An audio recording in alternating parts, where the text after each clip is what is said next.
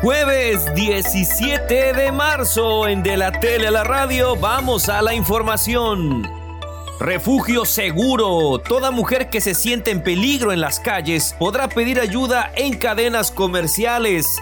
Cada vez son más los negocios que se suman a la estrategia de la Secretaría de Protección y Seguridad Ciudadana. Nos platicó Guadalupe Lara, empleada de comercio local. Nuestro protocolo es este resguardarlas, de entregárselas a las autoridades, no este, interrogándolas, ¿no? Para que si una persona viene, en el caso de la mujer, viene violada, golpeada, y pues ya nosotros la entregamos a las autoridades. La Canaco también. Empresas afiliadas se unen a la estrategia SACIL, afirmó su presidente Carlos Tapia López. Hay dos empresas como es Super Willis y Heineken, que son empresas afiliadas a la Canaco Servitur Campeche, las cuales pues tienen sucursales en todo el estado y son las que están hoy en día participando. Sin embargo, no descartamos la posibilidad que mucho micronegocio pues puedan entrar a este programa. Campechanas en programas productivos, expuso Elizabeth Gómez Molina, directora de Planeación Estratégica del DIF estatal. Dotamos de insumos para fomentar eh, proyectos comunitarios, proyectos productivos. Actualmente tenemos, por ejemplo, los huertos, las granjas avícolas, microgranjas y proyectos acuícolas. Los centros comunitarios son para todos, no solo para las mujeres que aprenden algún oficio, sino para los niños que requieren atención psicopedagógica, de acuerdo con la directora de premiación del DIF. Este modelo lo que hace es captar a niños entre 6 y 13 años que tienen problemas que tienen problemas de hiperactividad y a través de gestores o psicólogos, terapeutas, se le brinda terapia psicopedagógica a través de otros, otro tipo de talleres como habilidades para la vida. Hay buenas condiciones para clases presenciales, afirma el secretario de Educación Raúl Pozos Lanz. Las condiciones, según la Secretaría de Salud, nos marcan que hay mucha condición agradable para que podamos volver a hacer un esfuerzo. Sigue habiendo un debate, lo decimos con toda claridad, es decisión y voluntad libre de las madres y de los padres enviar a sus hijos menores de edad. Las escuelas que no tengan esas condiciones mínimas no están obligadas a regresar hasta que tengan las condiciones mínimas decorosas para hacerlo. Lamentable.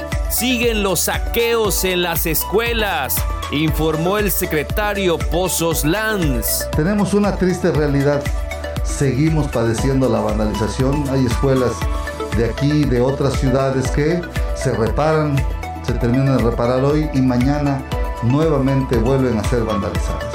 Ahí tenemos que acudir a un esfuerzo solidario de corresponsabilidad de la sociedad y el gobierno. El titular de la SEDUC también comentó sobre el tema de escuelas de tiempo completo. Lamentamos por un lado que se haya acabado las escuelas de tiempo completo, pero por otro celebramos que ese dinero íntegro, como lo decidió el presidente, vaya a, escuela, a las escuelas nuestras como un programa de organización social y participación comunitaria de los padres que obliga este, y, y encamina en causa el dinero que se le da directamente a ellos para mantener la infraestructura en buenas condiciones. Extracciones dentales gratis. Estudiantes de la Facultad de Odontología de la UAC ofrecen este servicio a la población. Entonces, pues estamos tratando de apoyar a la gente y no, no cobrándoles porque realmente sí tiene un costo la extracción de 40 pesos, pero nosotros queremos cargar con eso para que así podamos pasar la materia y también ayudar a la gente que lo necesita.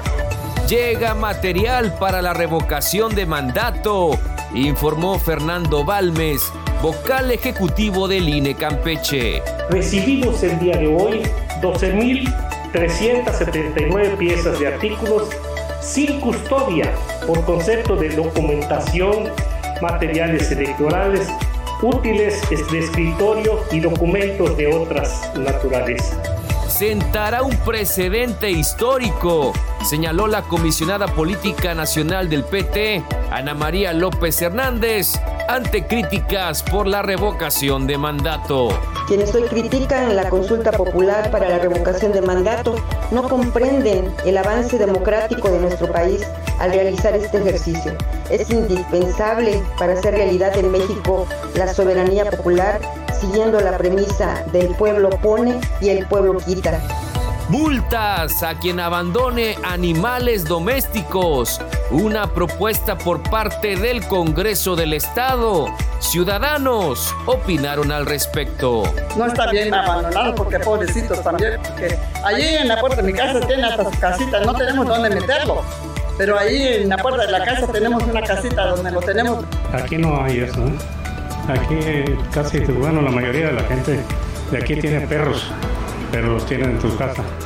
Abigeato se ha incrementado, denunció Omar Arjona Ceballos, presidente de la Unión Ganadera Regional. En la zona sur tenemos muchos problemas en cuanto a la expresión de abigeato.